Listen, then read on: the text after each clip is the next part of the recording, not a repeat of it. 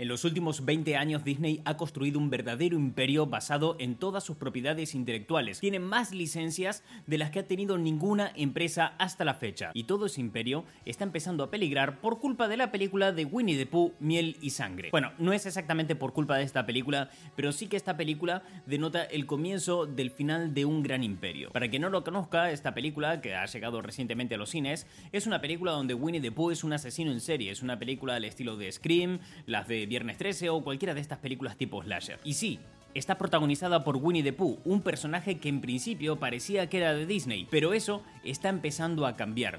Muchos de los personajes de Disney ya no son de Disney, ahora son de todo el mundo, son de dominio público. Y Disney no es la única afectada por este fenómeno, también le va a empezar a pasar a Warner, a Paramount y a muchas otras empresas. En el programa de hoy te vamos a explicar cómo Winnie the Pooh, Miel y Sangre es una película que denota el comienzo del final de una era abusiva de leyes de copyright manipuladas por los grandes estudios, las grandes discográficas y cómo se puede llegar a entender el futuro de la industria. Y vas a flipar porque la democratización de personajes como Batman van a traer una cantidad de obras súper, súper locas que a mucha gente les va a enfadar. Espero que disfrutes del programa de hoy. Se viene un programa interesantísimo explicando todo lo que está pasando con estas empresas, cómo sus enormes imperios ahora se ven un poco más frágiles y donde intentaremos adivinar cómo el futuro se va a plantear para todas estas obras que ahora pasan a ser tanto mías como tuyas. Sin más, te dejo con el programa de hoy. Muchas gracias por haber hecho clic y espero que disfrutes de este podcast.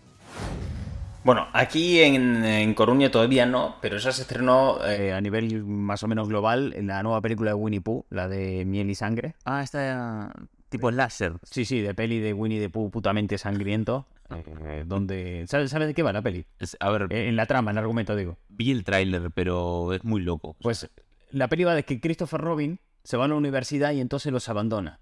Ah. Ya no está con ellos. Claro, no está con ellos. Entonces empiezan a salvajar y se vuelven putamente violentos, se comen a Igor, o sea, jodidísimo, sí, sí, Hostia, qué gore. Eh, la, eh, la, peli ha tenido estreno a nivel global y está sacando un montón de titulares del carajo y tal.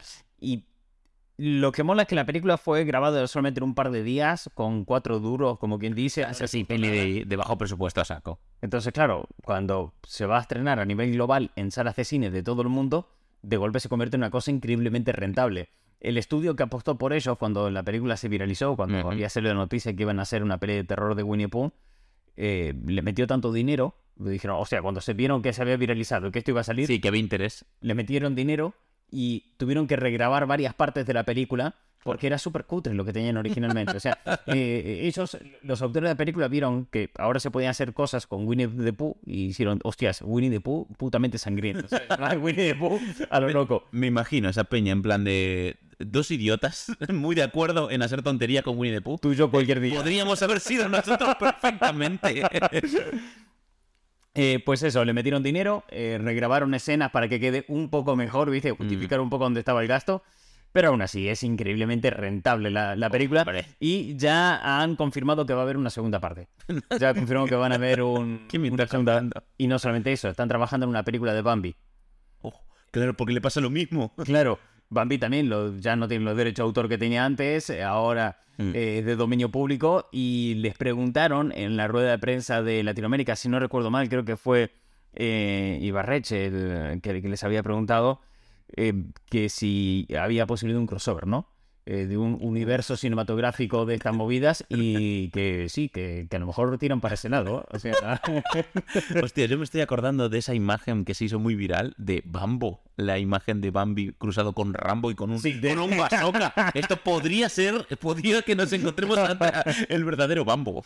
No, es que la, coña es que esta película no estaba destinada a llegar tan lejos, realmente. O sea, solamente era, era una, una broma, como quien dice, eh, casi con un tono de rebeldía adolescente, ¿no? De ahora puedo hacer lo que me da la gana y lo voy a hacer, ¿sabes? Es un poco... A ver, sí. Me das barra libre para esto, pero claro, mira, hay otro ejemplo de algo que no se esperaba que fuese tan lejos. Mira, Sharnado. Qué puto loco se ha vuelto. Es que yo creo que la gran diferencia que hay entre Sharnado y lo de Winnie the Pooh es que Winnie the Pooh era de Disney. O sea, Sharnado no venía a atacar nada. No, no, no. Hacer películas locas con tiburones, Sí, bueno, eso ya es. el pan nuestro cada día en Más viejo, sí, más viejo que el mismo tiempo. claro, empezó Spielberg con Tiburón en los 70 y hasta el día de hoy. Y barra libre. Claro, pero Winnie the Pooh. Ya, putas. Algo que es tan inocente y tan protegido por, el, por, por Sí, sí, Disney. O sea, realmente muy, muy protegido. Ahí, ahí radica la, la gran diferencia que incluso iré un pasito más allá y te diré que me parece uno de los actos más hermosos de bolchevismo, rebeldía y ¿Qué? anticulturas, contracultura quiero decir, Sí, sí, sí, es que y revolucionario. Te voy a decir incluso revolucionario. Voy a utilizar esa palabra con mis santos cojones. iba a decir, uf, Es un acto completamente revolucionario el de esta película. a ver, más contracultura que Winnie the Pooh matando peña, mierda, no se puede ser. Y es que... Sí, es que hay que tener en cuenta que no... eh, el por qué surge también esto, ¿no? Por, ¿Por qué alguien puede llegar a tener esta idea tan vasta ya. de, de un Winnie the Pooh que acuchilla gente y los destripa eh, y los abre en canal, ¿no? Y hay que partir de la base de que son millennials los que están haciendo esta peli, ¿vale? Son de nuestra generación. Correcto. Por tanto, si son millennials, ellos han vivido esa época donde Disney era un grano en el culo para el copyright. Ah, sí. Claro, han vivido esa época eh, donde realmente los derechos de autor y copyright eran el pan nuestro cada día, los titulares que protagonizaba Disney. Y quiero aclarar que derecho de autor y copyright no son lo mismo. Ah, Son importante. cosas diferentes. El derecho de autor hace referencia a los autores legales de la obra, Ok. a quien lo ha creado. Sí, es un ¿vale? creador, entiendo. Exactamente. Pero el copyright hace referencia a quien puede hacer copias de lo que el autor ha creado. O sea, estamos hablando un poco más de la explotación comercial de esa creación del autor. Ahí está el tema. Ah, vale. No es lo mismo derechos de autor que copyright. Entiendo. Eh, en, una, en el mundo, de lo- yo creo que con la música es lo más fácil de, Sí. de explicar esto. Es verdad. Eh, no es, o sea, el autor de una canción es el que al que se le atribuye, Sí, el que suele firmar la composición de la misma. no tiene por qué. Oh, Al autor, en términos legales, es al que se le atribuye la composición de la obra en temas musicales y la letra. Claro. Pero que tú puedes vender tus derechos de autor. Ah, sí, es verdad que se pueden ver. Sí, sí, sí, son Entonces, transferibles, claro. Como son cierto. transferibles para la explotación, Sí, sí, sí. no es quien firma, No. es quien los posee. Es- claro, es el titular. Sí, funciona en término titular. Mira cómo va esto, que eh, mm, los Beatles nunca fueron dueños de su catálogo, por ejemplo. Bueno. Ah, esa no te la sabía, ¿no? Sabía, sabía que los habían tangado bastante. Bueno, pero he visto un caso similar con, con Slash, por ejemplo. Con Guns N' Roses y demás, tampoco eran los dueños de los, de, de los suyos. Pero Slash, que siempre tuvo mucho ojo para los negocios, empezó a, a comprar los derechos de sus canciones. Por eso era el que sí podía tocar eh, grandes éxitos de Guns N' Roses en sus conciertos. Eh, los Beatles tuvieron la oportunidad de comprarlo también. ¿Y qué dijeron? Pues eh, se lo dejaban los derechos por 20 millones. Y dijeron, va, vamos, tiramos por ahí. Claro. Paul McCartney habló con Yoko Ono Hmm. y dijeron, tiramos aquí, metemos 10 tú, 10 yo y tenemos Y recuperamos todo esto. Hmm. Y Yoko Ono dijo, no, mira, es que creo que lo podríamos apretar un poco más y creo que lo podríamos sacar más barato. Uf, en un alarde de popularidad para Yoko Ono. Sí, sí, sí, sí. ¿Y qué te voy a contar? Que eso era, o sea, Yoko Ono le parecían mucho 20 millones y quería negociarlo. Y llegó Michael Jackson con 50 millones y se lo quedó. yo creo que lo iba a hacer. Tal cual. Y los Michael. eh, perdieron la única oportunidad de toda su carrera de ser dueño de su catálogo porque a Yoko Ono le parecía mucho 20 millones para ser el propietario de los derechos de las canciones de los Beatles. Es que me parecen un puto chollo 20 millones para lo que son esos. Son lo que te van a dar en royalties. Ya no hablamos de hacer giras, no, no, no hablemos de, de eso, bandas sonoras para pelis, bueno, en fin. Claro, todo estas, este tipo de distinciones que se hacen dentro de la industria entre derecho de autor y copyright, que hay muchos más eh, en torno a esto, viene para proteger lo que es el, el flujo del dinero y las diferentes eh, jabones de la cadena de producción artística. Para que cada sector de cada punto de la producción de una obra cultural esté protegido. Y nadie le solape ni le pase por encima ni lo joda en nada. O sea, hay que proteger la distribución, quién puede hacer copias, quién pueden ser los autores, quién tal y quién cual, para que luego todo esto no se vaya eh, de mambo. Entonces, eh, si te fijas, siguiendo con la industria musical, eh, tienes por un lado esa vaca que da leche, que es el autor, que es Eso el es. dueño de, de la autoría de la canción y de la composición, que lo dicho, eso es un negocio, a ti hay que atribuirte el dinero, hay que Ujú. pagarte Sí, por por ser el autor y en un momento dado te puede fundir vender esos derechos a otra persona porque a lo mejor te hace falta el dinero o te ofrecen Claro. mucho por ello o lo puede comprar una empresa y de golpe eh, no sé cuánto company es la autora de una canción, ¿no? Puede, Es raro, pero puede, puede ocurrir. Y después está lo que es el derecho de copyright, que suele ser de las discográficas o de los estudios de grabación, que es lo que se conoce como los derechos del máster. Ah. Que el máster, en el mundo de la música, es el archivo del cual se van a sacar todas las copias. Ah, el archivo original. Claro, Y Gary, ahora va a un estudio y hace eh, Gary Great Hits, ¿no? Hostias. Saca ahora su rollo.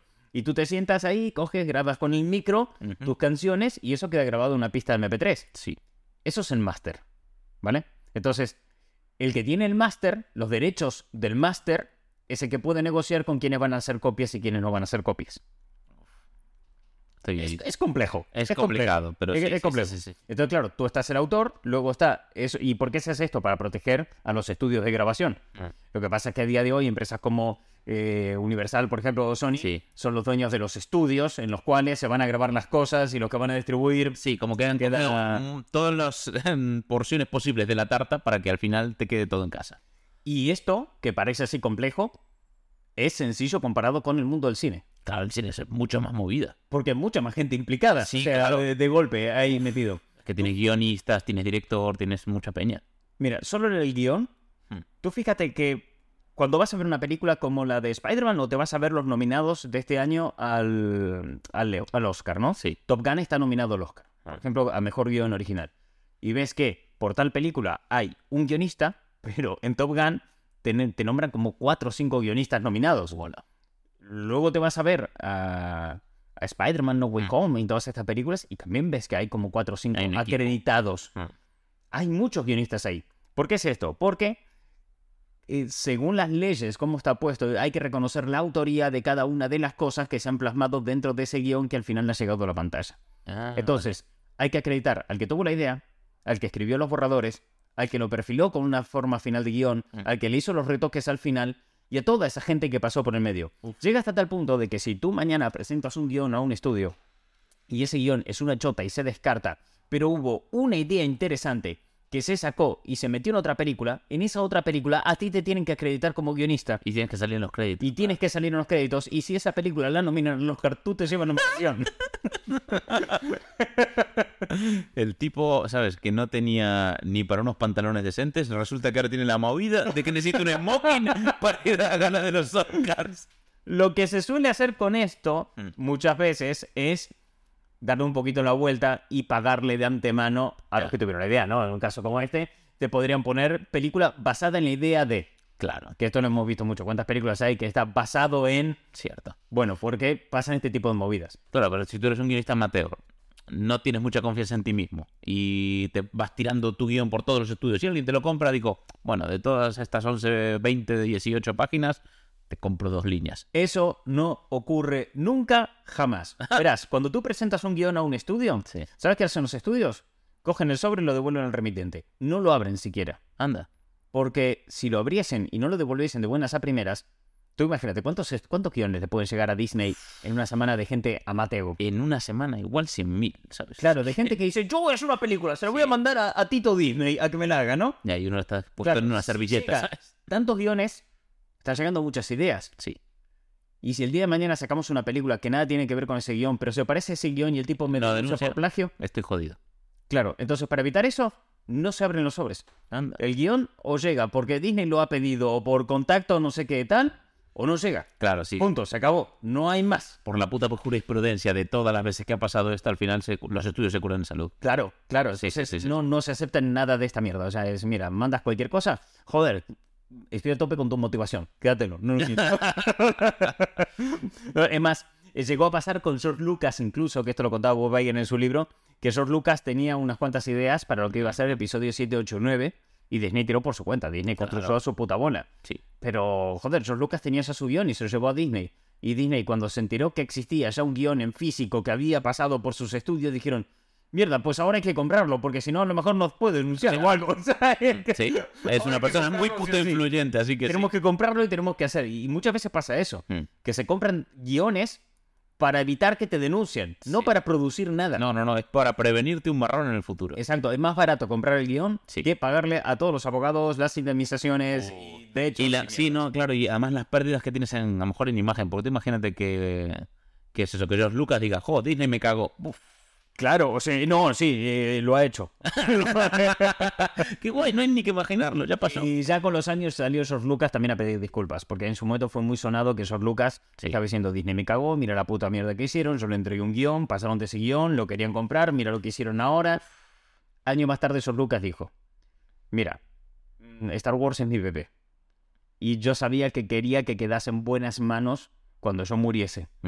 Y preferí escoger esas buenas manos en vida. Pero claro, imagínate que tienes un bebé en brazos y se lo tienes que dar a otra persona. Eh. No es fácil. No, no, no. No es fácil. No es un proceso sencillo ya. Y dijo que no lo llevó nada bien. Y que daba igual, eh, que también decía que, que es verdad que hay de Sergio Lucas, que hay muchas críticas que la ponen a cara de un burro en las películas y tal.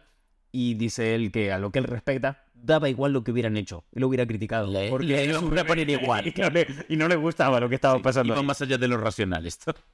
Claro, eh, entonces hay que tener en cuenta que cada obra eh, artística que se va a comercializar está protegida a todos los niveles, a todos y cada uno de los eslabones en la producción, ¿no? Y esto eh, ha, ha hecho, se ha hecho que en los últimos años pues eh, se acabara desvirtuando un poco, la gente no le presta atención y al final lo único que es famoso pues es el copyright. Sí. Y nadie tiene muy claro qué es el copyright realmente. ¿Dónde que lo que es derecho de copia. Sí, no, no. Palabra te lo dice. La verdad es que Pero- es muy explícito. claro, no, no. Pero uno no, no suele estar muy metido en eso, pero eh, es normal que sea de todos los derechos el más famoso. Porque antes, hacer una copia de una película era algo que solamente podía hacer un puto profesional. No era fácil hacer una copia de un celuloide, de una peli o de Claro. una copia que va eh, a un ca- una cadena de televisión. Pero desde que aparecen los VHS hasta la actualidad, ostras, las cosas se complicó bastante, ¿eh? O sea, pasamos de que necesitamos verdaderos profesionales para hacer copias de una película y escogemos a quién se lo damos para que pueda re- reutilizar la película. A, bueno, venga, dale. Control C, control V. Tomar por el culo. claro, esto ha generado unas crisis enormes en la industria. Eh, nadie entendía qué coño estaba ocurriendo y no sabían cómo reaccionar. Piensa que las leyes de copyright con las que venían trabajando hasta que los VHS se popularizaban estaban todas basadas en la primera ley de copyright que hubo en el siglo XVIII en Inglaterra. Uf. Ponele que estaba re obsoleto eso. y después de siglos es, ostras, ¿cómo que ahora todo, cualquiera copia su antojo? O sea, pregúntale, pregúntale qué le pasó a Blockbuster con la gente copiándose de VHS si tú ves. Claro, Es o sea, que- es, que es de locos. O sea, pero ponte en lugar de esa peña de no entender nada. De golpe. No, no, no, claro.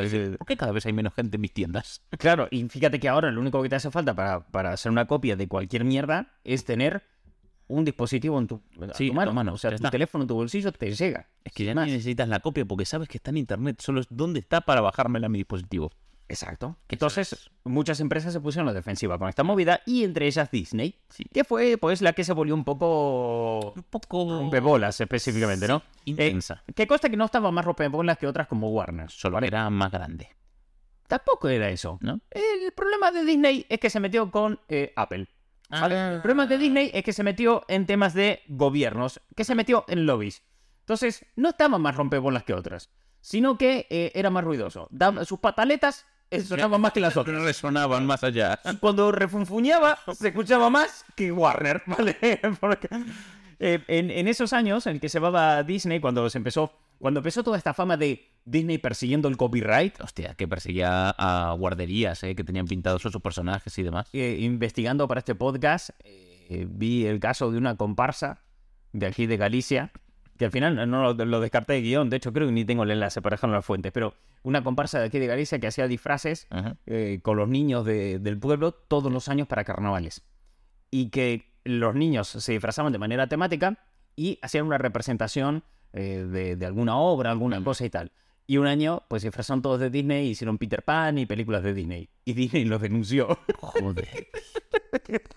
Era como, estamos tontos, ¿qué? Yo, yo me acuerdo que mi- de niño todo el cole hizo Alice en el País de las Maravillas. Imagínate, que ahí todo salta Lego. Sí, no, no, no, todos a tomar por el culo. O sea, venía, venía Disney y, bueno, un palo en el culo era lo más suave que hacía, ¿no? Todo esto va ocurriendo entre los 90 y los 2000, que es la época donde el presidente de Disney era Eisner. Y Eisner era un tipo que tenía muy cruzado a Apple. Cruzado nivel llegar a frente del comité de Comercio del Senado de Estados Unidos y decir Apple está fomentando la piratería. Son esos señores, arréstenlos. bueno, lo de arresten no lo agrego yo ahora, ¿no? Pero, sí que se fue. ir, a- ir hasta el Congreso, hinchar las pelotas y Se a fue- denunciar sí, sí, sí. públicamente Y, a- y ante las entidades competentes, wow. Se fue hasta el Senado. Eh, Fue- a ver, por eso se fue a la mierda. O sea, por las cosas como son. Einer estaba re caliente con Apple y tenía que ir a buscar a algún lado, ¿sabes? Claro. Había, había cosas que ocurrían por el medio, ¿vale? Que, como por ejemplo que Apple llegó en esos años Sí. y sacó un Mac a la venta y dijo, tú has comprado tus discos, ¿no? Mm. Entonces ese es el dueño de esas cosas que has comprado. Ripéalos con nuestros mm, ordenadores. Coge nuestras máquinas y hazte todas las copias que quieran. Son tuyas. Y incluso hizo una presentación Steve Jobs de su, de su nuevo Aparato, sí. eh, aparato, que básicamente era una, una computadora, un Sí, ordenador sencillo, normal y corriente. Y decía, bueno, normal y corriente para nosotros ahora, en su momento fue una puta Una gran ¿no? evol- sí. Y decía, bueno, este es nuestro nuevo Mac. Tú coges, metes aquí tus discos y lo conviertes en archivos digitales que podrás administrar con iTunes y mandarlos a tu iPod, mandarlos a donde te dé la gana y hacer todas las copias que se te antoje. Claro, eso lo pagaste. ¿Por qué lo pagaste y es tuyo? Hay que tener en cuenta que en esos años, cuando Steve Jobs anuncia esto, Hmm. ¿Sabes hasta cuánto te podía costar hacer una copia de un disco? Puta idea. Las tarifas más caras estaban en 100 dólares. ¡Hola! porque tenías que pagar los derechos de copia. Tú o ibas y te comprabas dos veces el mismo disco, Te salía más a cuento, de hecho. que te salía más a cuento, que coger y comprar un disco y pedir que te hagan una copia para tener una copia en tu casa. Pero ya te podía venir firmado por, por los Beatles, por Yoko Ono y No. por Michael Jackson todos juntos. Michael Jackson, que el que Ya, ponía. claro. Entonces, claro, eh, eh, eh, un poco la, la situación de Eisner era cómo que los usuarios pueden hacer esto. ¿Cómo que los usuarios se pueden copiar cosas? Estamos tontos. ¿Qué, qué estamos? Pero para. en, su- en la comodidad de sus casas, ¿qué me estás contando? Y es que Eisner había conseguido levantar a Disney de una etapa muy mala, donde realmente pues la empresa estaba un poco en decadencia, esos años 80 un poco oscuros para Disney. Sí. Lo levantó con los nuevos clásicos Disney, y con La Sirenita, El Rey León y todo eso. Y por el otro lado, con la colección de los clásicos Disney. Hmm, Construyó esa marca Cierto. y empezó a sacar VHS, DVDs, Sí. CDs con bandas sonoras y lo empezó a comercializar a tope y encontró un gran negocio que consiguió levantar a Disney por todo lo alto. Es que con los sing-along es verdad que se vendían muchísimo. Y vino Steve Jobs y dijo, bueno, hombre, a ver. eh".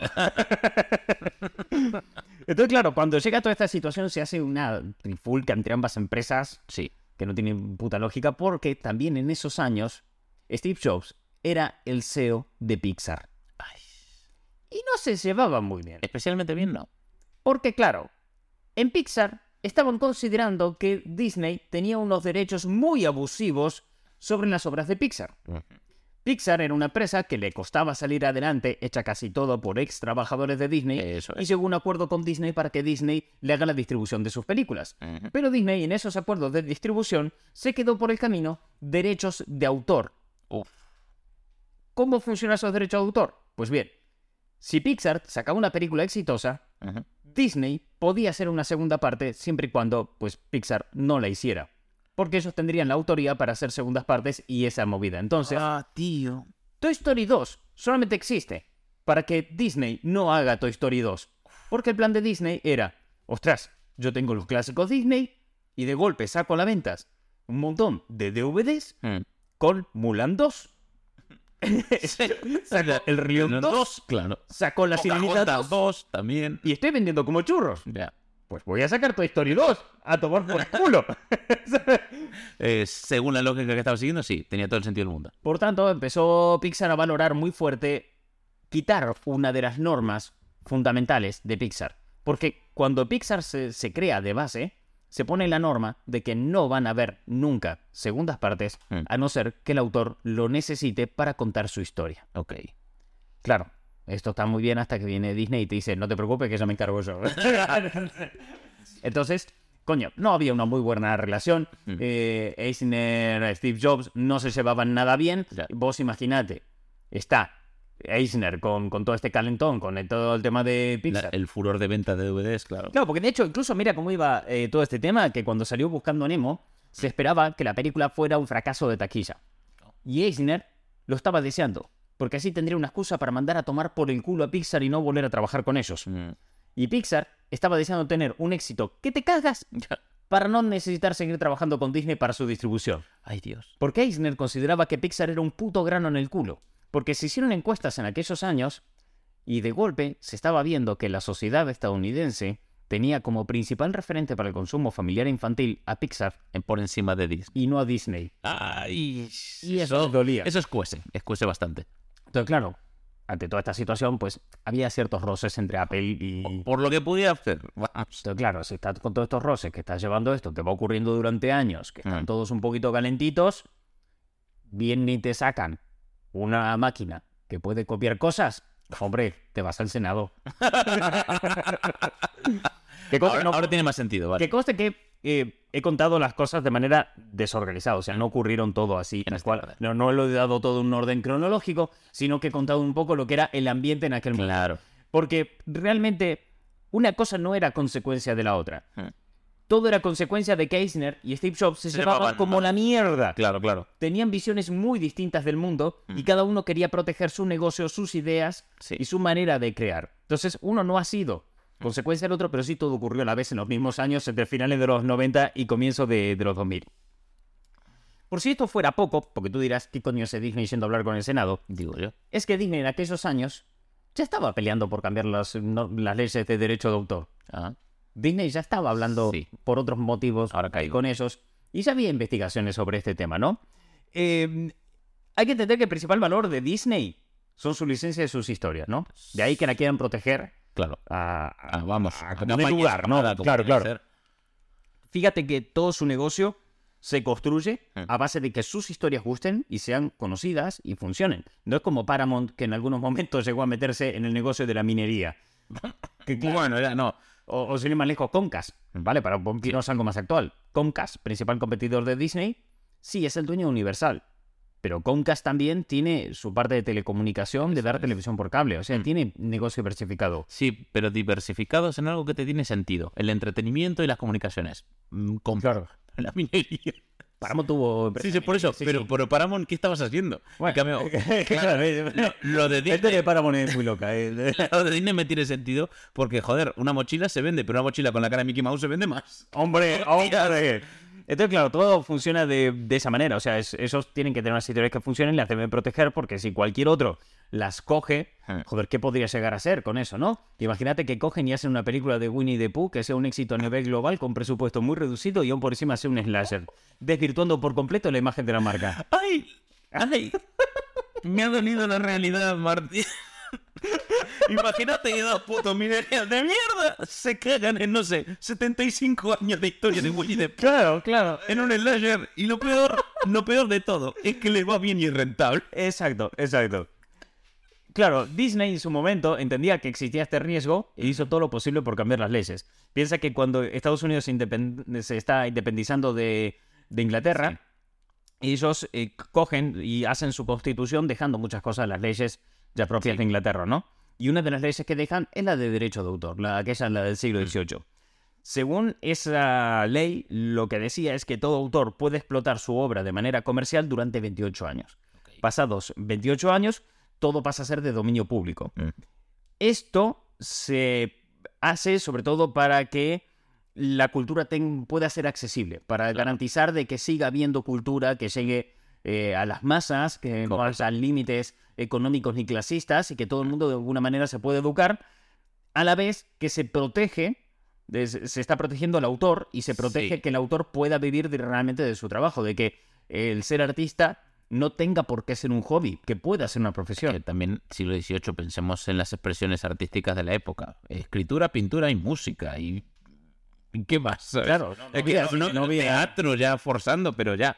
Claro, eh, lo que se veía con esto es que la sociedad sin cultura no prospera. Eh, lo que se basaba mucho es en las ideas de la ilustración, ¿no? Que la ilustración, lo que decían los filósofos de aquel momento, ¿no? Atrévete a saber. Correcto. Porque cuando tú sabes y tienes conocimiento, puedes crear, puedes ser disruptivo, puedes revelarte, puedes entender un montón de cosas al mundo que te rodea. Mm. Tiene, tiene todo, todo ese asunto, ¿no? Y además de que el, el conocer, Mm. el tener cultura, te libra de acabar siendo un soplaposas boca chancla en Twitter cualquier día, ¿no? O sea, Por lo que sea, la cultura, mira, es, es la cura, ¿eh? Para esta tontería. te libra de ser ese gilipollas de trabajo que no soportas porque no para decir gilipolleces. Es de lo sí. que te libra la cultura, ¿no? Entonces, para asegurar que no acabe siendo ese fulano, Ni que toda la sociedad sea ese tío. Claro, eh, es que viene bien que la cultura pueda ser universal y gratuita en ciertos momentos, ¿no? Claro, lo que tú decías, esto fue avanzando y cuando Stanley se puso, existían cuatro artes. Claro. está. Entonces, eh, Estados Unidos modifica la ley años más tarde y lleva la ley de 28 años a 50, ¿vale? Se extiende a 50. Y se puso en 50 porque se entendía que este era un plazo razonable que evitaba el apalancamiento. La idea es que cada obra tenga tiempo para generar negocios diversificados con relativa comodi- comodidad, ¿no? Ajá. Porque cuando ya el arte pasa a ser una industria, y tú tienes la industria del cine Sí. y la industria de la música, y ya no son cuatro fulanos componiendo cosas y cantando en, un- en una plaza pública, ¿no? Hombre, pues te hace falta que todo aquello se sostenga. Ahora hay que proteger no solamente al artista y la obra y a todos los que trabajan ahí, sino que a la industria al completo como motor económico para un país. Sí, sí. Por tanto, 50 años se entiende, Bueno, está ahí bien. claro, que realmente va a dar tiempo a esto, va a dar tiempo a que las cosas pues puedan... Y es que además los consumos con, con industrias como la del cine, que es muy tocha, eh, han cambiado y por tanto No, te, tanto ti- que han te cambiado. tiene sentido. Hoy vemos películas que tienen 40 y 50 años, Sí. pero de calle. Y más también. Y más, por supuesto que y más también. Claro, tú piensas, de 40 años es de, de los 80. De los 80, y joder, cuántos cine de los 80 que de hecho está viviendo una etapa dorada ahora mismo. Claro, el revival. Estamos viendo cine de los 40, ¿sabes? O sea, que Sí, claro. eso Casablanca no se ha dejado de ver, ¿no? O sea, no. Entonces, claro. Y se sigue dando la tele. Entonces, de esta manera, el autor podía vivir casi toda su vida de lo que había creado. Es importante lo de casi toda su vida, porque el autor tampoco se puede estar apalancando, ¿no? O sea, Claro. 50 años te da tiempo de diversificar, de crear negocios, de avanzar y tal, pero a la vez es un periodo de tiempo que es como corto y dices, ostras, que a lo mejor dentro de 50 años se me acaba el chollo. Y no tengo jubilación, claro. seguir creando, lo cual hace que la maquinaria siga funcionando y se siga produciendo y se siga generando producto. Hmm. Entonces, hasta ahí, bien, ¿vale? Hasta ahí, bien, razonable, no sé, todo guay, nadie se acomoda, todos tiramos para adelante y demás. Pero a finales del siglo XX, a ciertos sectores de la industria le pareció que 50 años era un tiempo bastante injusto. 50 años es poco. 50 años, mm, es que acaso uno no puede estar viviendo toda la vida de esto, y mis hijos también, y mis nietos también. ¿Eh? Argumento real, argumento real. ¿Qué seguro me queda a mí, decía la industria, esas pobres víctimas, si dentro de 50 años todo me está funcionando mal? Esos artistas. Pobre gente, sí, sí, sí, o llámalo Disney. Eh, la idea de base era fom- fomentar un progreso moderado, ¿no? Hmm. Va avanzando la industria, progresa hacia adelante, pero de manera moderada, como para dar tiempo que todo el mundo se, se habitúe, ¿no? Y cabe destacar que el tema de los 50 años tenía una pequeña trampa. Porque 50 años era el tiempo que tardaban en caducar unos derechos eh, si estos derechos eran de una persona. Por ejemplo, de ti, de Claro. Gary. 50 años te duraban. Pero si era de una empresa, los derechos de autor Ah. duraban 75 años. Ah, Porque había más autores implicados trabajando en esa obra. Volvemos al ejemplo Top Gun. sí. Una película con un montón de guionistas. Ostras, gestiónalo. Entonces, como bueno, le damos unos cuantos años más para que trabajen y se acomoden. Entonces era 50 para autores individuales, la persona, pero si el derecho de autor era de una empresa, 75. Y en aquel momento Sony Bono, ¿te acuerdas de Sony? De, de Me suena. músico estadounidense. Sí. eh, vagamente. Vagamente me suena, sí. Sony Bono llegó a congresista. Ah, caray. ¿De qué? ¿Era Cherry Sony? o- Vale, Sí, de eso. de- sí, sí. sí, sí, sí. Pues bueno, ese hombre llega a congresista y él, él había acumulado unos cuantos derechos de canciones y de cosas Sí, claro. que había comprado también por el camino, que alguno tal vez podía llegar a caducar dentro de un poquito. Oh. Entonces, empezó a trabajar en que, joder, se cambiara la ley. Y Disney dijo, esta es la mía, Ah, porque me está por caducar los derechos de Mickey Mouse. Ah. Así que se metieron. Bono fue eh, metiendo presión, o sea, trabajaban juntos. Sí. Bono fue metiendo presión por el lado democrático. Y Disney, como Rosso Lobby, Claro. eh, financiando la campaña de Bill Clinton, hablando con Fulanito Menganito. De ahí que Eisner tuviera ese punto, porque se- ya había todo este tema de las leyes, ya había todo este tema de la investigación. Eisner ya estaba ahí metido como para denunciar a Apple, de ahí que llegue hasta el Eh, Senado, ¿no? claro. Ese punto. Y llega todo hasta tal punto, eh, porque bueno, esto de base, quiero decir, la ley se estaba desarrollando con toda la normalidad Mm. que te puedas imaginar, o sea, iba sí, con todo lo normal. Hasta que Bono se murió. Ah, Sorry, Bono se murió y la ley, pues, quedó en nada, claro. No, no quedó nada. Resulta que su mujer heredó su escaño como congresista. Eso puede pasar. Ay, si el Partido Republicano lo pone allí.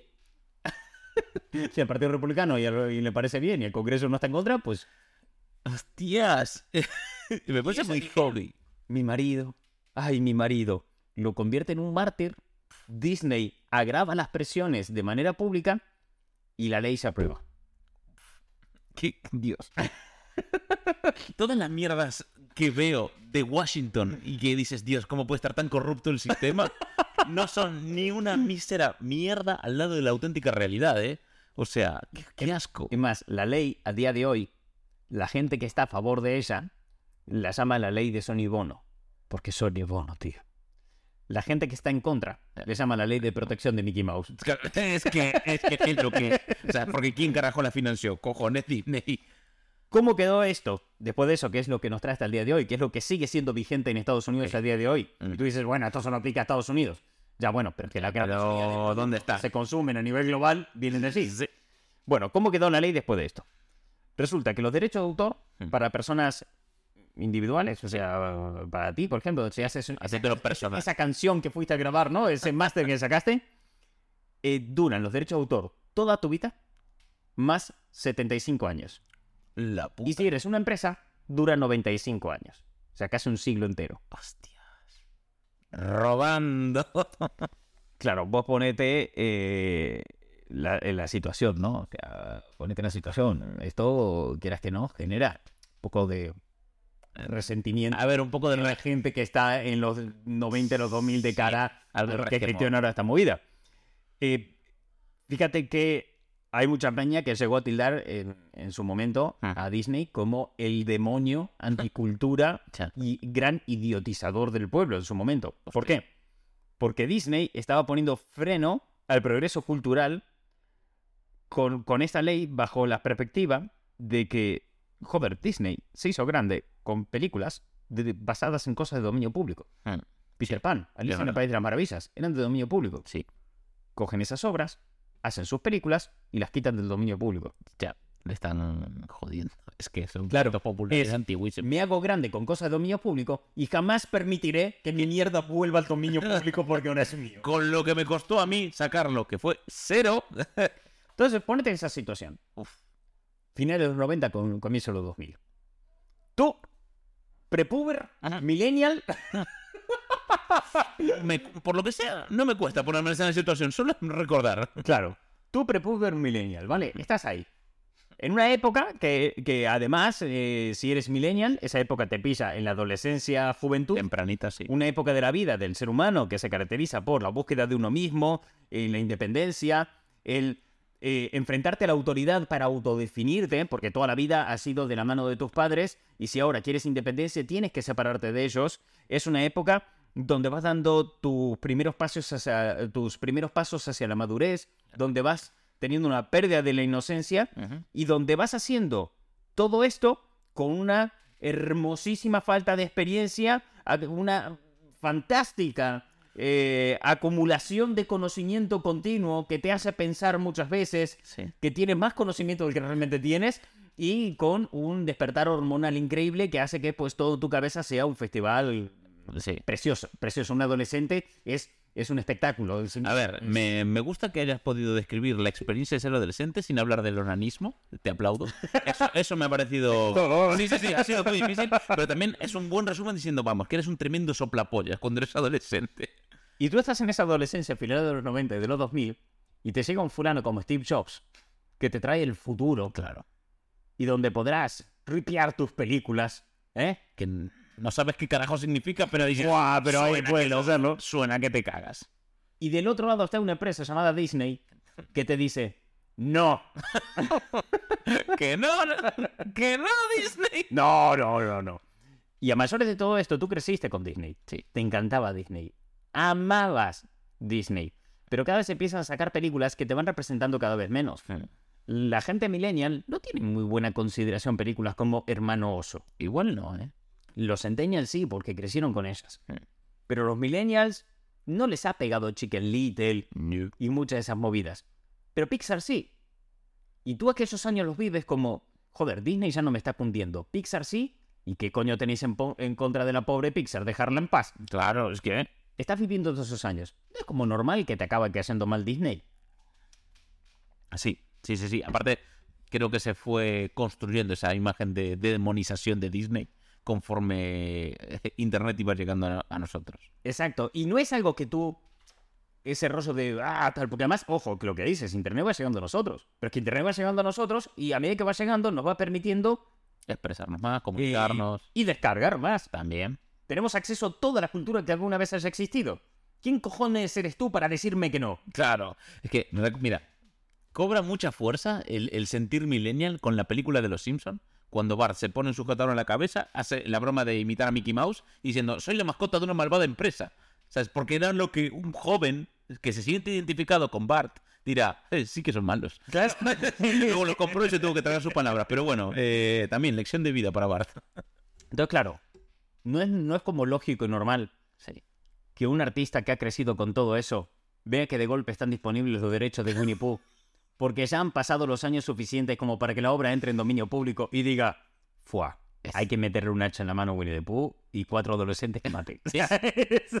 Es un caramelito. Es un puto caramelito, ¿no?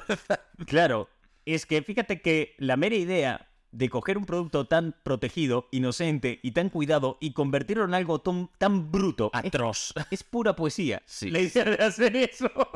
Es coger algo precioso y convertirlo en un mutante infecto, ¿sabes? Claro, es que realmente la peli Ah. de miel y sangre, y aunque sea mala, Hmm. su valor radica en el poder romper algo bonito. En el que exista. En el pisotearle las flores al vecino, que te jodió y te pinchó la pelota. Ya. Está en eso. Sí que es. Eso es, eso es lo lindo. Romper algo hermoso. Ser por un día el Joker y cargarte todo. Porque, todo mierda, claro. claro. Aún por encima, esa empresa que en su momento fue así. Que ojo, no estoy diciendo que estos artistas lo hagan por joder a Disney. Sino porque todo eso que hizo Disney en su momento, Acabó construyendo estos monstruos que hacen estas películas a día de hoy. voy un paso más allá. Todo lo que hizo Disney en su momento acabó generando unas marcas increíblemente protegidas. Y si tú quieres rebelarte de manera violenta y atacar, Sí. ¿A dónde vas? ¿A dónde más duele? Es que no vas vas protegido. vas a Claro. lo establecido, al establishment, ¿no? Claro, En, es- en ese punto. Hostia, somos eh, como ese niño adolescente que se está rebelando contra sus padres y que le va, no sé, a quemar su colección de cómics, sus cuadros, ¿sabes? Porque te estás rebelando del todo. Es, eh, esta película es algo completamente reaccionario. Sí, sí, sí, sí. o ¿Está sea, libre? Lo mato. ve- ve- vemos a Disney, que vemos a Disney como nuestros padres y estamos madurando emocionalmente al nivel de un adolescente. Claro, pero si te fijas, es que realmente esto no tiene nada que ver con Disney. No. Sino que Disney, con su actitud de los 90 y los 2000, construyó un marco donde se generaron una serie de productos en el cual luego las expresiones eh, artísticas que puedan llegar Hmm. desde la contracultura para definirse a sí mismas tienen que venir a destruir con eso. Como en su momento los Simpson vinieron a destruir todas las comedias familiares que había en aquel momento. Los Simpson llegan a una época donde las comedias familiares televisivas son eh, live action, imagen Sí. real. Excesivamente naive, muy... Siempre al final de los episodios se hay una todo. lección que se aprende, la familia siempre acaba unida. Siempre ejemplares, claro. Claro, hasta la, hasta la familia más imperfecta tenía cosas que realmente eran ejemplos sociales. Hmm. Los Simpson no eran eso, eran contracultura, iban en contra de absolutamente todo ello. Y en la primera temporada, Bart le cuenta la verdad a su padre de una trastada que se mandó y el padre lo estrangula. O sea, Ya, es que eh, Homer estrangulando, Homero estrangulando a Bart es, es muy rompedor. Claro. Muy rompedor para esta tele de los 80. vamos a, a ejemplos más actuales, Rick and Morty. Sí. Las primeras temporadas de Rick and Morty son muy contracultura. ¿Por qué? Porque vienen a exponer toda la puta mierda en la cual se vienen a generar la competencia, las Sí, otras series. sí. Viene a, a crear todo, a, a coger todo esa industria actual que hay del entretenimiento a exponerla y a exponer a sus consumidores, Sí. con puntos eh, filosóficos bastante jodidos en un momento dado.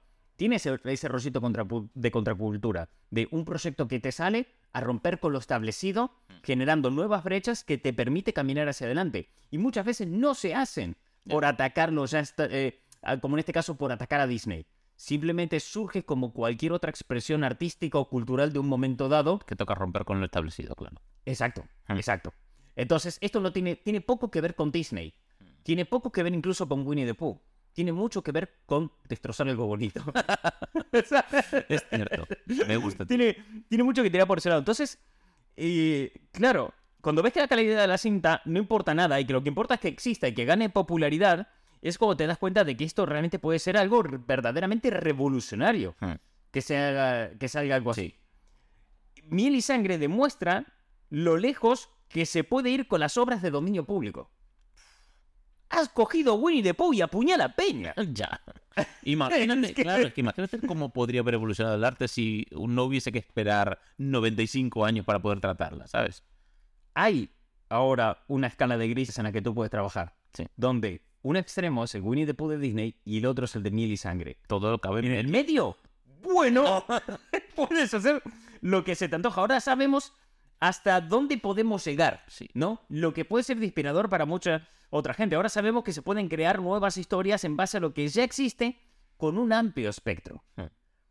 Y además, sin ningún tipo de limitación creativa. Esta gente no busca una expresión artística. Dudo mucho que la gente que ha hecho Hmm. eh, Miel y Sangre digan, oh, mira, soy Salvador Dalí. Pablo Picasso. No, o sea, no, no va un poco por ese lado. Buscan reírse eh, y tirar el rato con una chorrada, que luego se les vino arriba y consiguió todo esto. Tal Sí, cual. pero no, no era para nada el planteamiento inicial. Es algo que surgió por el camino, una oportunidad. De la misma manera que los autores de las Tortugas Ninja tenían una broma como compañeros de piso, Sí. hablando de que las. mm, porque tenían un amigo al que le gustaba Bruce Lee y decían, "Pues, Bruce Lee es una mierda. Si está en una tortuga, podría hacer su movimiento solo por meterse con él. Y al final acabó saliendo un producto de contracultura increíblemente gigantesco Que una sigue hasta nuestros días, claro. que al final se acabó convirtiendo en cultura. Sí. Pero bueno, Fíjate lo mucho que puede escalar, Ya. pero no había una intencionalidad de que escale nada por el estilo. Era muy auténtico todo ese rollo y aquí está ocurriendo lo mismo, aunque dudo que siga la popularidad de eh, las tortugas ninja, ¿no? Eh, esos, ya te digo, ya están hablando de universo expandido con Bambi, Segunda segundas partes. pero todo dentro de, de la misma línea, ¿no? Y fíjate que es un lindo punto de partida Mm. para todo lo que está por venir. El año 2019 fue la primera vez desde que se aprobó la ley de protección de Mickey Mouse que entraron eh, nuevas obras. Mm. O sea, estamos hablando que hubo un periodo de 20 años entre el 99 y 2019 donde no entró nada al dominio público. Pero ahora se abrió una veda Mm. que me cago en mi puta vida. Te tiro algunas cosas que... Mira, eh, este mismo año Sí. entró la peli de Metrópolis, Oh, el personaje de Sherlock Holmes, varios libros de Virginia Woolf y las canciones de Louis Armstrong. hostia, Sherlock Holmes, como está tan, tan prostituido, pensé que ya, que ya era. No, antes tenían que pagar los derechos a los herederos Ah, y todo. ahora es gratis. Ahora, Bueno. ¿quieres hacer tu película de Sherlock Holmes? Sí, por favor. ¡Hala! Dale. Puedes, mira. Puedes. Creo que por fin hay que darle continuación a Sherlock Holmes en el siglo XXIII. Claro. En el 22 ya estaba, ya estaba totalmente hecho, pues dale. Pero es que creo que no somos ni medio conscientes De lo vi que es esto. De lo que se está por venir. Porque la mayoría de personajes hiperpopulares que revientan la taquilla a día de hoy se han creado hace casi 100 años. El año que viene entra Mickey Mouse. Pero es que a partir del año 2030 te empiezan a entrar Superman, Batman, Bugs Bunny, el Capitán América. 2030, que estamos, que estamos al lado. Bugs Bunny y Batman entran en 2035. Hostias. Claro. Imagínate. Ya con Winnie the Pooh estamos haciendo esto, Espera que llegue Batman. Pero Winnie the Pooh abre esa veda. Nos explican lo que podemos hacer realmente con ella. Todos los autores que vengan de aquí a 10 años, que será dentro de 10 años cuando ocurra lo de Batman, un poco más de hecho, ya habrán pasado 10 años de lo de Winnie the Pooh. Sí, ya estará instaurado, ya estará Habrá nuevas generaciones de artistas que en su eso. adolescencia han consumido Sí. Winnie the Pooh, miel y sangre. De la misma manera que estos autores en su momento consumieron un montón de televisión donde se hablaba que Disney estaba rompiendo las pelotas con el copyright y sobreprotegiendo productos como Winnie the Pooh. Se está abriendo una brecha Hostia, tío. Es que tú imagínate una película titulada Alfred Rebelión en la Mansión Wayne. Claro. ¿Sabes? Y, y- Eh. y que sea Alfred el que mata a los padres y persiga a toda la película. Pero es que tú te estás yendo por ese lado. Sí. Yo estoy pensando, ¿y si de golpe Bruce Wayne y Alfred protagonizan una historia romántica Ay, qué lindo. Sí. como el capítulo 3 de Last of Us? Ay, sería precioso. Que, que, no sé, amor y velcro, porque sus bigotes se quedan pegados, no lo sé, algo así, ¿sabes? O, o ya por el por los jajás. Batman te fuiste al Batcarajo. ¿Sabes? Claro. Eh, y que sea una comedia. Pues, claro, ahí está el tema. Ahí está el tema. Entre Winnie the Pooh y Winnie the Pooh, miel y sangre, Cabe ¿qué todo. podías hacer con Batman y Alfred? Hombre, que no. Que no podrías hacer. Obviamente todo esto eh, genera mucha controversia. Sí, genera mucha controversia. Hay gente que no está nada de acuerdo con eso y que no están de acuerdo con una democratización de ciertas licencias. Eh, que cualquiera pueda escribir un libro ya es algo que de base no agrada. Esto es algo que hablamos en ya muchísimos podcasts más atrás, a lo mejor te estoy hablando de 100 podcasts más atrás. Habíamos hablado en un programa de que pues tú a día de hoy puedes escribir un libro y no necesitas pasar por una editorial. Puedes simplemente subir tu libro a Amazon y Amazon lo imprime y Amazon te edita tu libro sin que tú tengas que pagar absolutamente nada ni hacer nada. Simplemente esto funciona bajo demanda. Y escribiste el libro, lo subiste a Amazon, viene alguien lo quiere comprar, Amazon imprime el, el libro para esa persona específica que lo quiere comprar y Sí, por unidad. cuando hicimos ese podcast, hubieron comentarios diciendo, hostias, pero eso es una mierda, porque cualquiera podría escribir un libro. Y esos comentarios de la gente, no, no de la industria. Es diciendo- comentario real que hemos recibido nosotros en un podcast. Es muy loco eso, tío. Y hay muchos detractores que van eh, en esto, ¿no? Y yendo un paso más allá, también llegan hasta el punto de que si ya no agrada la idea de que cualquiera pueda escribir un libro a ciertos sectores, imagínate las diferencias, los diferentes argumentos que pueden surgir cuando se habla de que cualquiera podría utilizar a Batman. Porque cuando hablamos de que cualquiera podría utilizar a Batman, lo primero que pensamos es Marvel. Pero hay debates sociales y Mm. políticos ahora mismo que hablan de ¿y qué pasa si alguien utiliza a Batman para expandir ideas que no gustan? O ¿qué podría pasar? Es que realmente lo de que Batman que no gusta es una crítica similar a la que recibe la Wikipedia. O sea, en la Wikipedia cualquiera puede entrar y editar la Wikipedia.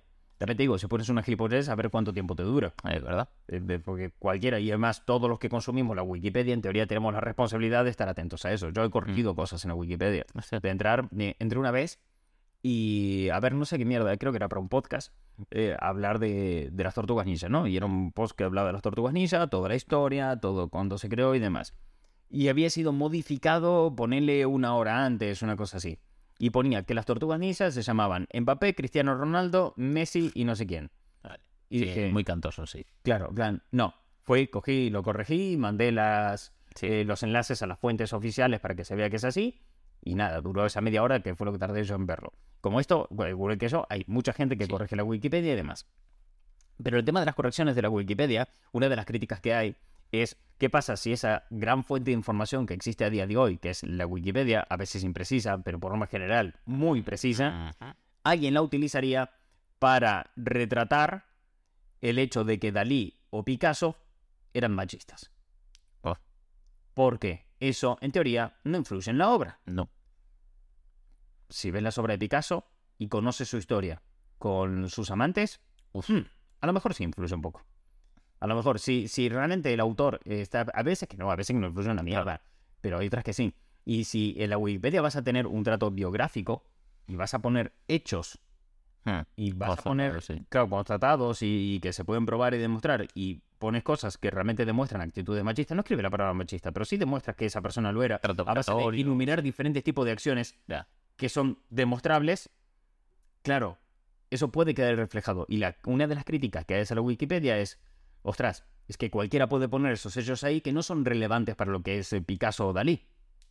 Uf. Entonces, ¿pero cómo que no son relevantes para lo que es Picasso y Dalí? O sea, niegas una parte de su biografía. ¿Qué es relevante o qué no? ¿Para, para quién? Es que, claro, eh, emitir ese, esa, esa valoración de es relevante o no es relevante eh, me parece muy totalitaria. Porque puede ser relevante para unas personas, pero no para otras. Bueno, es que suele funcionar así la libertad de expresión, que está de Ya. puta madre hasta que alguien opina algo con lo que no estoy de acuerdo. Ah. Claro. Pero bueno, es una crítica que va por ese lado. También eh, hay mucha crítica hacia esta democratización de las licencias eh, por todos aquellos que entienden que las obras de dominio público son un atentado contra la prosperidad económica de aquellos que la crean. Bueno, Y estamos hablando de gente que asegura que no vale la pena crear nada si al final eso acabará siendo de cualquiera. ¿Para qué me voy a molestar yo en crear una obra exitosa si al final, tarde o temprano, eso va a acabar siendo de dominio público? No me compensa. Tarde o temprano, a día de hoy, ya viste 75 años después de muerto y. Claro. 95. Entonces, 75 años después de muerto, eso me garantiza que, puedo vi- que puedo vivir yo, mis hijos y tal vez mis nietos. Y no te compres. Hay gente a la que no. Joder. Hay, ah, de hecho, ahora, dentro del mundo del emprendimiento más cercano hacia esa narrativa de mentalidad de tiburón y demás, dicen que tú no tienes éxito en tu vida si no puedes eh, garantizar una fortuna que sea capaz de cubrir todos los gastos de aquí a que te mueras, en los de tus hijos y los de tus nietos. Uf, Hay una corriente muy fuerte dentro del mundo del emprendimiento. con tres, tres vidas, ¿eh? Sí, exacto. Eh, O sea, que está generando dos generaciones de, de vagos. Pero es que esto llegó hasta tal punto de que en la época de, de los 2000, ministros españoles se llegaron a posicionar a favor de esto. En, Caray. en la época de la ley Sinde, cuando se estaba en España gestando todo eso, desde el ministerio que gestionaba el tema de los derechos de autor y demás, el Ministerio de Cultura, se llegó a decir que la ilustración nos dejó falsas ideas como que la cultura tenía que ser libre y gratuita para todo el mundo. Es verdad que se decía mucho. Y eso por un gobierno socialista. Ya. eh, ten. Claro. y demos gracias. Claro. Y todo esto sin contar con todos los que denuncian el hecho de que se pueda mancillar una obra como si se tratase de un manto sagrado. El director de Miel y Sangre, de esta película de, de Winnie the Pooh, ha recibido amenazas de muerte. Le han mandado emails donde le han dicho que él lo que estaba haciendo era arruinar infancias, creando abominaciones y que debería estar muerto y que iban a ir por él y que lo iban a matar. Porque ¿cómo haces eso con Winnie the Pooh? Bueno. O sea, el tipo que hace un slasher acaba siendo víctima de un tío que lo quiere matar. De forma además violenta. Por Winnie the Pooh. Tal vez no te quedó claro, lo repito. Por Winnie the Pooh. Esa cosa tan inocente crea ese tipo de gente. Porque claro, uno dice, ay, el fandom tóxico. Y cuando tú escuchas fandom tóxico, lo primero que se te viene a la cabeza es Star Wars, Pokémon, He-Man. DC, He-Man, Marvel. Te viene todo eso. Pero de golpe, Viene Winnie the Pooh y te da una puta lección de humildad. ¿Creías que el fandom de Dragon Ball podía ser tóxico? Hostias, colega, no te queda nada. Por ahí no pasó. Con Piglet no se jode. Claro, ¿cómo que Piglet y Winnie the Pooh se comen a Igor? Los que están a favor tienden a calificar todo esto de chorrada. O sea, todos estos argumentos que dije de chorradas y señalan eh, que una sociedad sin cultura y sin, eh, sin educación está condenada al fracaso y por eso se defiende que todo esto debe, debe evitarse. Porque si no, al final la cultura será clasista. Porque en el momento que tú industrializas la cultura, Eso estás está- vendiendo productos y esos productos pueden acceder los que tengan dinero. Eso es. Entonces se vuelve clasista Mm. el tener cultura o no. También hablan de que el abastecimiento de obras de dominio público generan puntos de partida. Siempre es más fácil para un autor y un creador crear a partir de algo que ya existe que de un folio en blanco. Mm. Eh, fíjate que eh, crear a partir de Winnie the Pooh ya te da ciertas ideas. Sí. Si yo te digo ahora, Gary, invéntate una peli, Digo, ¿Por dónde empiezo? ¿Sabes? Claro, pero hace dos segundos se te ocurrió una historia con Alfred de Batman Ya, claro, porque tiene un punto de partida porque tiene interesante. su punto de partida. Y, por tanto, se señala que las obras de dominio público son una garantía de la democratización de la cultura en todas sus vertientes. Mm. Y la verdad es que viendo a la gente que está en contra y que está a favor, te das cuenta de que lo que realmente vale es un punto intermedio porque muchas de las cosas que dicen tienen sentido. Ambos. Desde ambos ambos, desde ambos bandos, vale. Eh, lo primero y principal es que hay que establecer de que esto no es un viva la vida. Ya. O sea, cuando algo pasa a dominio público, que es lo que siempre se intenta más o menos legislar, no es que, ah, bueno, a tomar por el culo, o puedo hacer lo que me dé la gana, ¿no? Eh, por ejemplo, en la película de Miel y Sangre, lo que se ha hecho es que Winnie the, Winnie the Pooh no va vestido como va en Disney. Porque ese rollo de la camiseta roja Sí. es algo que Disney se inventó y sigue explotando a día de hoy. Porque lo único que pasó a dominio público son los cuentos originales de Winnie the Pooh Ah. en los que Disney se basó. Por tanto, si tú quieres hacer un Winnie the Pooh, no puedes usar el de Disney, porque no- esos aún no son de dominio público y Disney los sigue explotando. Ah. Tendrás que crear cosas nuevas desde cero, basado en esa obra original en la, que cual se basó Disney. Eso es. Y con esto hay, y como esto hay un montón de cosas más. Por ejemplo, cuando pase Mickey Mouse a dominio público, todo el mundo piensa de, bueno, ahora se puede coger Mickey y a tomar Y por el culo. lo que sea con Mickey. No, lo que pasa es la primera obra en la que, en la que Mickey apareció Hmm. y puedes utilizarla como te la gana. Por ejemplo, podrías coger y hacerte un remake de aquello, o podrías hacer una película de un fulano que está obsesionado con ese cortometraje y ponerlo mil veces en las imágenes de él Claro. sin la necesidad de pagarle a Disney. Pero no significa que tú seas ahora el El dueño de dueño Mickey Mouse, señor, todos claro. somos dueños de Mickey Mouse. Ya no. Cuando Batman llegue al dominio público, lo que pasará a dominio público son los primeros cómics de Batman. Ya. No vas a tener ni siquiera el Joker, No. no vas a tener No, nada de nada. eso. Claro. Entonces, hay unos límites claros Mm. en los cuales se tiene que trabajar, en los cuales eh, se tiene que fomentar, porque realmente lo que se busca es fomentar la creatividad y la divulgación. Si permitimos que cualquiera pueda acceder a todo de cualquier manera, se desvirtúa por completo y jodes a los autores. Es un popurrí de nada. Entonces, claro, hay un punto entre lo que dicen eh, unos Sí, ambos y otros. sentido, claro. Eh, tal, hay unos que realmente son mucho más extremos, como esta mierda de amenazar a alguien, Sí. o los que dicen que no, no, todas las obras sí o sí tienen que ser gratuitas. Yo, sí, bueno. Bueno, pues entonces no tienes una industria y se te baja la producción de cultura y la cultura te pega un frenazo del carajo. Correcto, porque como solo dependamos de gente que vocacionalmente quiera hacer este tipo de cosas, eh, se va todo a la mierda. Exacto, exacto. Entonces, eh, muchas empresas apuntan, o sea, mucha gente, digo, apuntan a que empresas como Disney Ah. intentan apelar a esta ley que van a intentar modificarla de vuelta a su favor, como se hizo en finales de los 90, ¿no? Mucha gente está ahora diciendo, bueno, si ya lo cambiaron una vez, ¿por qué no lo van a cambiar de vuelta, no? O sea, vale. Muy- sería demasiado bonito que esto no se cambiara. Pero es que la situación ha cambiado bastante en Estados Unidos. Actualmente no tienen apoyos en el gobierno como Sony y Bono. Ah, Eh, tiene una guerra cultural muy fuerte contra el Partido Republicano después de la gestión de Bob Chapek. sí. Y hay muchos militantes del Partido Republicano que están intentando revertir la ley para que sea a como era antes de la ley de protección de Mickey Mouse. Entonces, Claro. la situación es muy complicada como para que todo se pueda modificar. Que, claro, muy, muy diferente a como cabría esperar por las políticas que tiene, que suele tener el Partido Republicano. Pero Exacto. nada es más importante que joder a Disney. Para los republicanos, sí. Ahora mismo sí, mismo sí, sí, sí, claro. eh, les eh, han, enco- han encontrado una beta que les viene de puta madre y tiran por ahí. Entonces, entendemos mucho mejor también a día de hoy cómo van las cosas, ¿no? Eso- y, eso, y eso también nos ayuda a que la ley no se vaya a modificar. A día de hoy, entendemos que lo de los 2000 fue un desfase absoluto en violación del copyright. Sí. Flagrante. Claro. Y por tanto, como sociedad, entendemos mucho mejor a día de hoy cómo funciona el ámbito digital a la hora de consumir, legislar y producir. Sí. Se comprendió que hay que educar a la audiencia, que la audiencia tiene que entender ciertas cosas y que no todo puede ser gratis. Claro. Como también se entendió que hay ciertas cosas que sí tienen que ser gratis. También se ha entendido que la clave está en dar facilidades, Mm. no en perseguir. Ya. Antes perseguíamos, no te descargues, no te descargues. oh, no, Y presionar, sí. Vamos a por ti. Unos Ya. cosas en cuando empezamos. geos entraban por casa. Claro, unos mensajes cada vez que te comprabas un DVD o cada vez que Sí. ibas al cine en plan de no piratees esta película porque es delincuencia y no sé qué. Luego te salen cosas como Netflix y se empieza a relajar. ¿Por qué? Porque pone facilidades. Porque ahora esa la gente puede acceder fácilmente a aquellas cosas que quiere consumir. Sí. Y dicen, bueno, ok. Aquí ganamos todos con esto. exacto. Yo puedo pagar una cantidad de dinero al mes para que vosotros sigáis produciendo y yo pueda acceder de la manera más cómoda a las cosas que a mí más me interesan. Todos ganamos, ¿entendido? Ese win-win. Es más, ahora el debate no pasa tanto por como pasaba antes de los delitos sin la producción. No, Cierto. ahora el debate pasa por cuánto vamos a pagar por esto. Hmm. Hostias, la plataforma de streaming cada vez son más Claro. caras, no podemos tenerlas todo. Hay una sobreoferta. Hmm. Hay una saturación del mercado del streaming.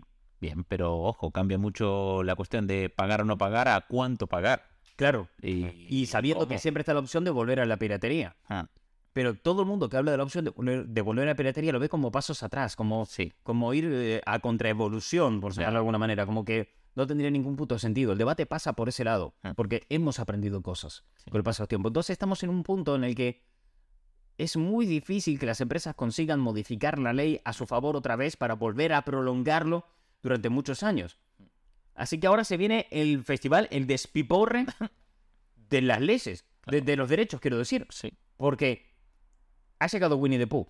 Pero se viene Mickey Mouse, se viene Batman, se viene Superman, se viene Spider-Man, se viene el Capitán América.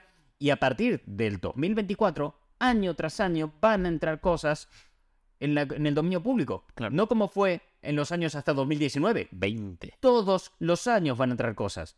Y estamos entrando en las épocas donde se crearon las principales marcas de relevancia de hoy en día. Hmm. Es muy hardcore. Es heavy porque las han mantenido en vigor hasta tal punto que ahora se pueden explotar. Exacto. Por eso digo que Winnie the Pooh, esta película, es algo completamente contracultura y revolucionario. Ya, Porque no venía con la intención de hacer una revolución y de atacar y destruir a Disney realmente. Y tampoco se busca eso y no es de lo que importa esto. De hecho, este podcast no va nada sobre eso, ni va en contra de Disney, No. ni en contra de nada. Va sobre la relevancia de decir, ostras, Claro. se nos viene una libertad por delante, creativa y de consumo, Que va a revolucionar el cine. de la claro. cual no somos ni medio conscientes. El cine, la música, Todo, el todo- cómic. toda la cultura, sí. Y todo empezó con esta peliculita. Con esta peli- más que nada, todo empezó realmente más atrás, en el año 2019, cuando entraron las cosas y Ah. todo ese rollo. Porque claro, fíjate que la última vez que entraron cosas en dominio público había sido en el año 99. Sí. Estamos hablando de que en esos 20 años llegó Internet a todas las casas. Sí, La situación es completamente sí, distinta. no, no, es muy diferente. Estamos pasando de una época pre-Torres Gemelas. De una época donde íbamos al cine a ver cosas como Godzilla con Sean Renault, a la época de Vengadores Endgame. En el término no pasó nada al dominio público. No. Ahora van a empezar a entrar todas estas cosas A cholón. y miel y sangre es una demostración de poder. Miel y sangre es completamente eso. Es entrar en la cárcel y pegarle al tío más tocho que veas el primer día. Sí. Es sí, eso, sí, sí, sí que lo es. Pero de una manera tan inocente. O sea, la, la hermosura, lo bonito de que esto exista, lo que a mí me maravilla es la inocencia detrás de esto. ¿Por qué no se pretendía esto para nada? Es así- gente que se crió en un contexto, se educó, vivió una época concreta que les llevó a entender lo divertido que sería cargarse a Winnie the Pooh. La imagen. Es gente que, ¿sabes esas imágenes de los gatitos que están así sentados en un sitio y ven algo y lo tiran de la mesa porque les gusta verlo caer? Porque pues, sí, sí. es una mierda así, es... Han crecido de tal manera que han valorado las cosas de tal forma concreta que entienden lo que se pierde cuando rompes algo de manera concreta. Y todo lo que se gana. Ya, pues sí. Es, es, es increíble. Es increíble. Es que, que ya que exista. Es, es increíble, sí. Ahora bien, ¿con qué me quedo con esto? Con que un poco sí que me apetece que llegue 2035 para ver un Shaoi de Alfred y Batman. Uno de diciendo, por favor, el señor Wayne Llámete Kudasai. saldrá esta noche a combatir el crimen. Dice, no, Alfred, sabes que en casa tengo algo más importante. ¿Qué combate? que empieza a sonar solo, claro. Hostia, yo buscaba lo romántico. y- No, no, no, yo fui la bestia. Sí, sí, sí. Porque no mira y diciendo, soy la noche. Soy la noche. Ay, tú sí quieres la noche, vete por aquí tonto, te le dice Alfred. ¿Para noche la que te va a dar esta? en fin, ¿qué, ¿qué máxima para la vida podemos sacar de hoy? Que. que. A la que te descuidas, Alfred y, y Batman acaban en cama juntos. O sea, yo lo pondría... mm, Claro, es que toda- todas las semanas me hacen la misma mierda, tío. Yo te digo, ¿qué máxima para la vida? Que la máxima tiene que ser como una línea filosófica Sí. de un aprendizaje de algo que podemos aplicar en el día a día. De Y yo digo lo que más gracia me hace. todo, y tú lo único que sacas son títulos para el podcast. no, tiene nada que ver, no, tiene nada, no, no. en absoluto. Es verdad, ¿qué has aprendido de hoy? ¡Ja, ja! Esto, esto, todas las semanas misma liada. ¿Qué, qué querías de mí? ¿Qué querías? ¿Qué querías? Eh, vale, aprendí algo. Pero esa es la primera pregunta. ¿Aprendí algo? No, creo que sí. Creo que eh, revelarse como, como generación. eh, creo que sí. quiero tirar por ese lado. Claro, en la rebelión como generación Sí. para autodefinirse, ¿no? Sí, correcto. Eh, no, hay, no hay revelación eh, generacional sin miel y sangre. Uf. Sin miel, hostia, me gusta ahí. Eh, sin miel. Sin miel y sangre no hay revelación generacional. Eh, O rebelión o... uh. Sin miel y sangre le pones barreras al amor de velcro. No te cierres al amor. No te sé. No te cierres al amor de velcro. Haciendo velcro como referencia. A que chocan los bigotes. a que- los bigotes. No, no te cierres al amor de velcro. Y permite que entre en tu vida miel y sangre. Que entre en tu vida. Sí, sí. Que, que penetre la miel y sangre. No sé por qué. Claro, que penetre en la miel y sangre y no te cierres al amor. Aparte, porque estamos, es que estamos también planteando un, un encuentro tan, Por velcro, miel y sangre. tan monógamo, porque también te digo una cosa, es muy monógamo, pero podía venir también el comisionado y ahí sí que hay velcro para Bueno. Siendo, uy, empezaron sin mí. ¿Llamasteis a Nagui? Ah, se me pasa algo. Hostias, qué cochino quedó el final de Sí, programa. sí que quedó un poquito chanchote, pero bueno. Pero bueno, se entiende la idea. Sí, quedó clara. Y, no, y, y se entiende que estamos dentro del espectro de Winnie the Pooh. No, estamos dentro de ese espectro de... Tengo una que es más asquerosa si quieres. Hasta aquí el programa de hoy. Eh, vamos a dejarlo... va- Vamos a permitir la monetización de este vídeo. Está bien. No, la semana que viene. Chao.